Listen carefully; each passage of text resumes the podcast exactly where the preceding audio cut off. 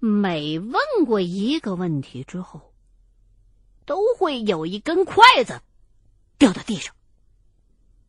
就这样，问了三四分钟，秦一恒沉默了一会儿，又问了一句：“不是你们？”然后就又掉下了一根筷子。秦一恒啧了一声，继续问：“是犬灵吗？”筷子继续往地上掉。但是问过这个问题之后，秦一恒却沉默了，似乎是在思考。他这么一安静，我就开始着急了。我这边都念的快要吐血了，什么时候能停啊？无奈嘴上没办法再说话，只能跺了一下脚提醒他。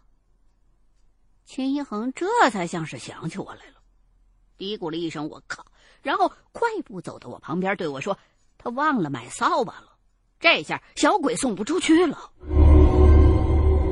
要不是我嘴上不得闲，我肯定当场就骂出来了。这他妈性命攸关的事儿，你怎么能挑帘子呢？”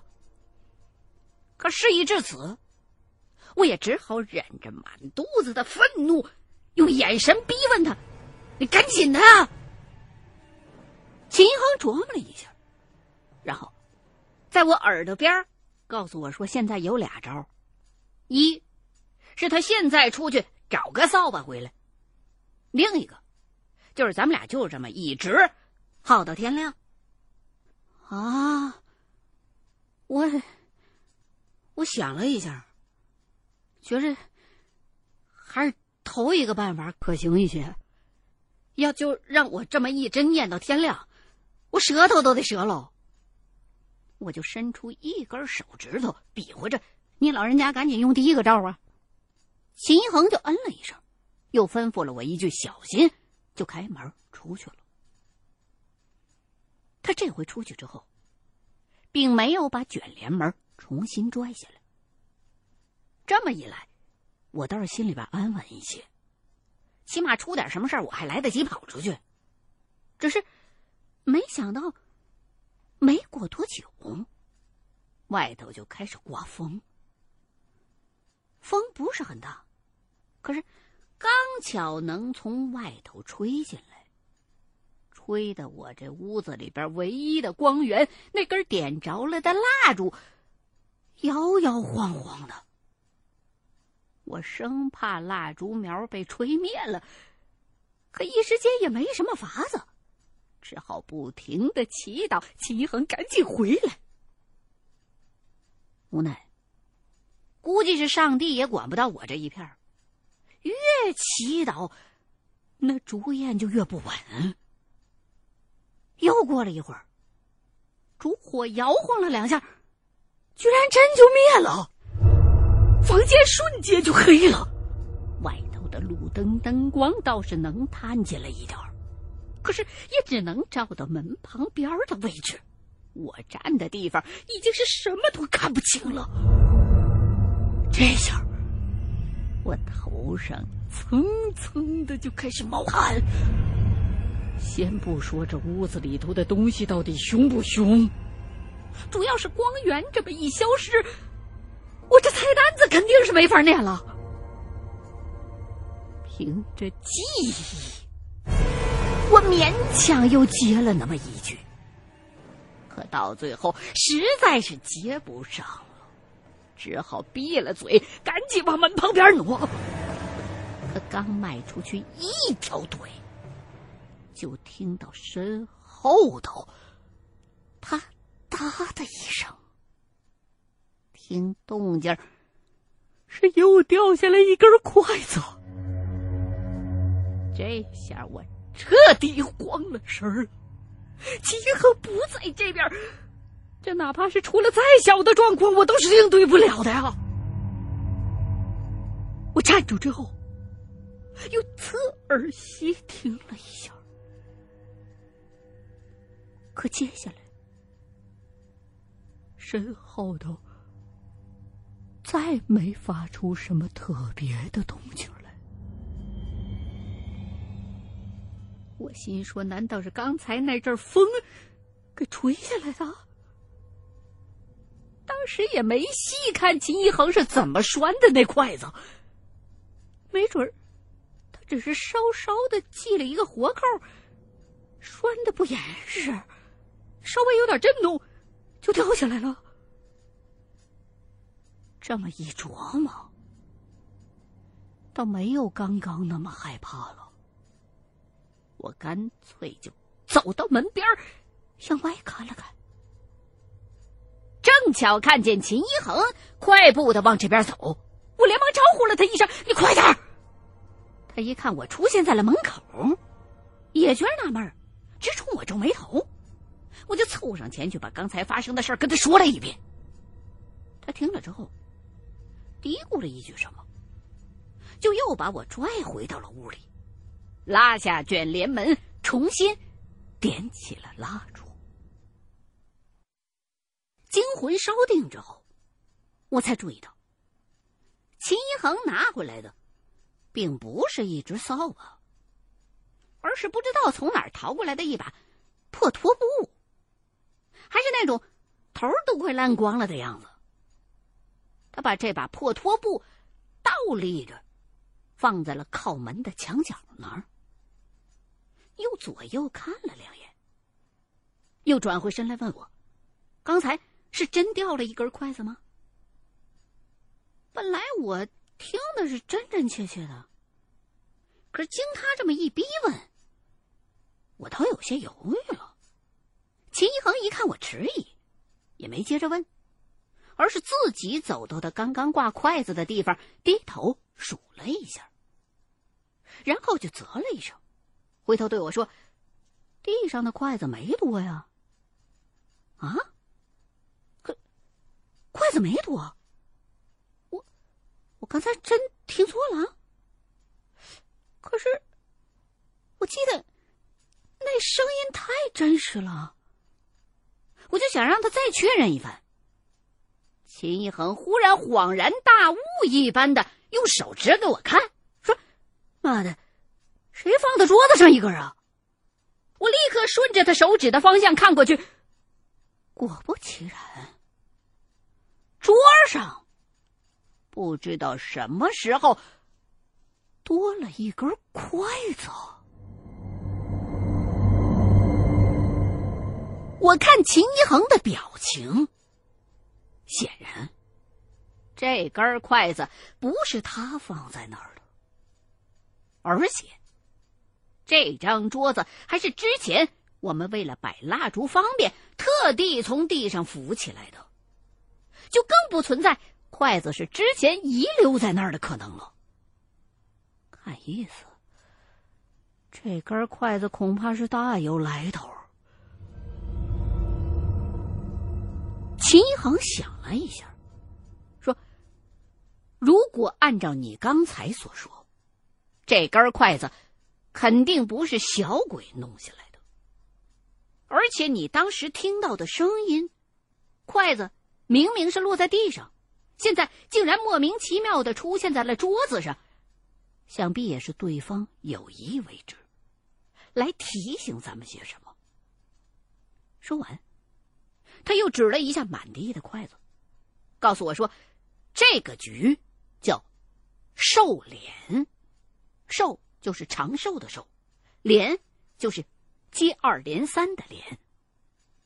这个局。”原本是古时候用来推算家族成员寿命的，一根筷子代表的是七年，多半呢都是用招魂的办法把自己已故的长辈引上来，然后焚香上供，全族的人最后背朝着这个寿莲阵，等到长辈的魂魄归去，再回过身来数落在地上的筷子。不过，这个局可应用的范围，倒并没有这么局限，就是单只问岁数。说白了，这个寿脸是一种能跟这些鬼魂打交道的媒介或者方式，并没有硬性的要求，你一定必须得问什么。所以，他今天晚上就寻思着，先用贡品的单子把小鬼勾过来，看看能不能问出有关这个宅子的一些线索。询问的结果，并没有太出人意料。那个狗肉馆的老板。并不是这些小鬼所害的，也不是犬灵来复仇。说完，秦一恒就又走回到桌边，盯着那根筷子，琢磨了一番，才说：“如果他猜的没错的话，这根筷子应该是那个已故的狗肉馆老板放在这儿的。”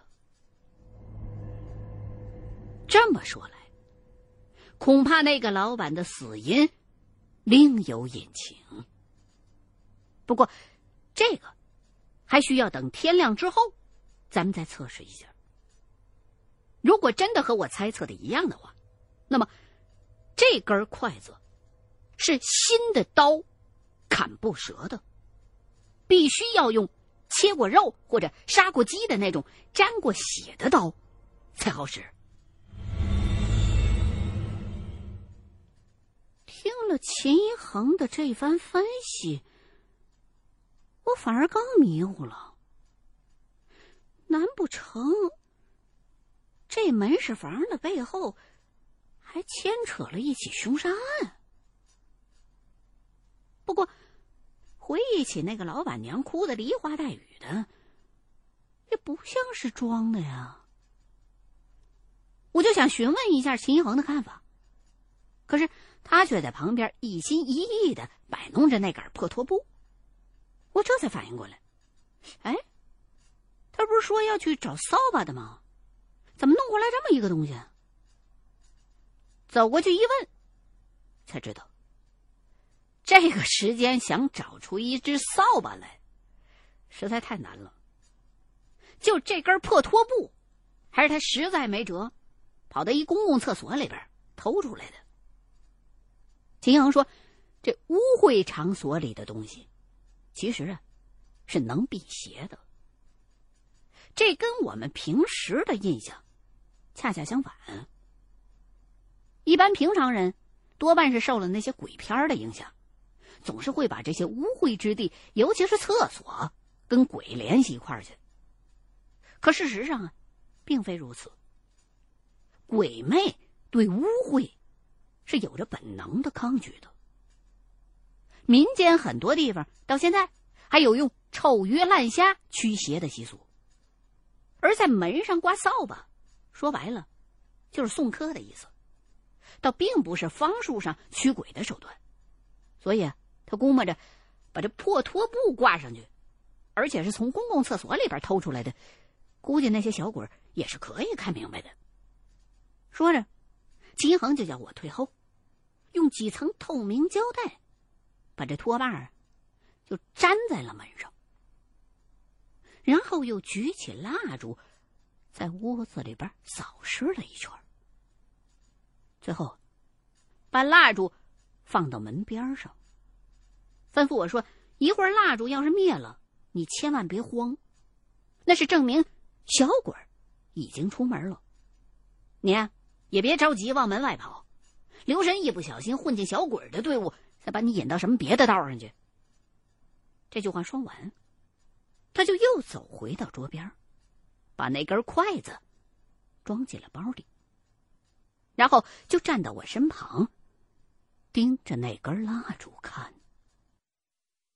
我也跟着秦一恒的样子，把目光转移到了那根蜡烛上。果不其然，没多一会儿的功夫，那根蜡烛就灭了。秦一恒立刻提醒了我一句：“别动。”我们两个人就继续在黑暗当中耐着性子站着不动。